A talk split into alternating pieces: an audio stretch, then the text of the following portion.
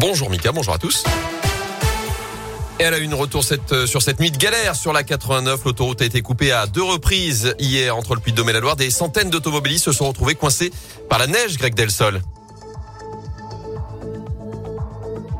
On va écouter Greg Delsol dans un instant. Oui, alors il y a un petit Attendez, Ça attendez, ne évidemment. bougez pas, ne bougez pas. Greg ça va qui marcher. nous fait un Voilà, retour c'est bon. sur cette nuit de galère sur la 89. Oui, il aura fallu attendre 6 heures ce matin pour que l'autoroute rouvre enfin à la circulation entre la barrière de péage des Martres d'Artière près de Clermont-Ferrand et la bifurcation A89 à 72 qui se trouve dans la Loire.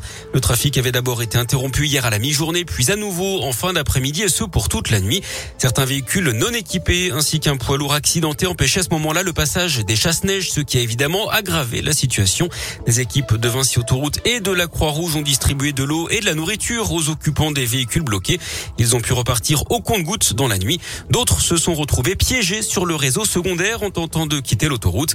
Ils ont pu également être pris en charge. Merci Greg. J'ajoute justement qu'environ 150 personnes ont été hébergées sur la commune des Salles, une quinzaine d'autres à Noir-Étape selon les pompiers. Des passagers d'une camionnette, eux, ont même eu le temps d'écrire une chanson et de tourner un clip qu'ils ont ensuite posté sur YouTube.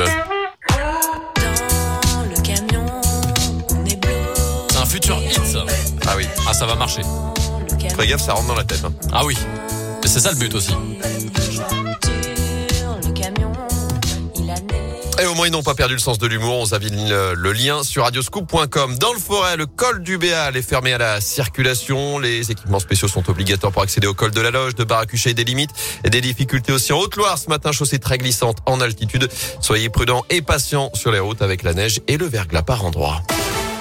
Dans l'actu également, un nouveau visage pour le campus Tréfilerie. Vous l'avez sans doute remarqué, d'importants travaux sont en cours à l'université Jean Monnet à saint Ils vont durer encore deux ans jusqu'à l'automne 2023. En tout, près de 37 millions d'euros ont été mis sur la table par différents partenaires pour entièrement repenser la fac.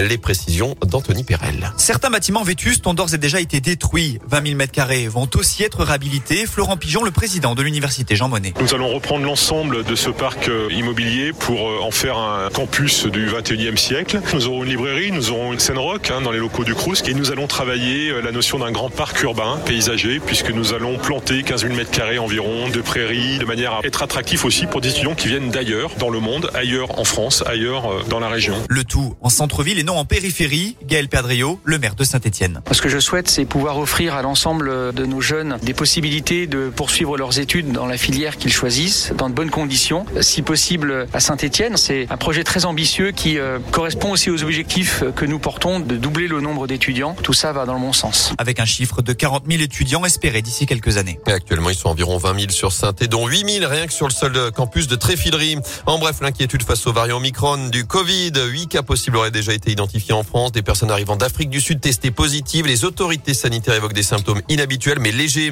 Dans ce contexte, le dépistage réactif dans les établissements scolaires est généralisé à partir d'aujourd'hui. Un protocole qui permet de tester l'ensemble d'une classe de primaire lorsqu'un cas de Covid est détecté. L'idée, c'est de permettre aux élèves négatifs de retourner en classe. C'est aux parents de présenter ce test et au personnel de contrôler pour autoriser le retour des enfants. En foot, qui pour affronter Andrézieux et la SS en Coupe de France? Le tirage au sort des 32e de finale aura lieu à partir de 19h. Andrézieux, auteur d'un exploit, vainqueur 3-0 face à Grenoble avant-hier à l'Envol Stadium. Les Verts, eux, font leur entrée en lice, comme tous les autres clubs de Ligue 1. La SS battu hier, je vous le rappelle, 3 buts 1 par le PSG en championnat. Les Verts sont derniers avant d'aller à Brest. Euh, Ce sera mercredi soir. Et puis, on suivra également la remise du Ballon d'Or. On connaîtra le lauréat en fin de journée. C'est fou de se dire que potentiellement, euh, il y, a, y a un ballon d'or. Enfin bon, Qui a joué à Geoffroy Guichard qui a hier. joué à Geoffroy Guichard. Bon, enfin, je dis potentiellement, il a déjà quelques ballons d'or à- Oui, à, son oui, actif. oui, exactement. Mais un néo ballon d'or.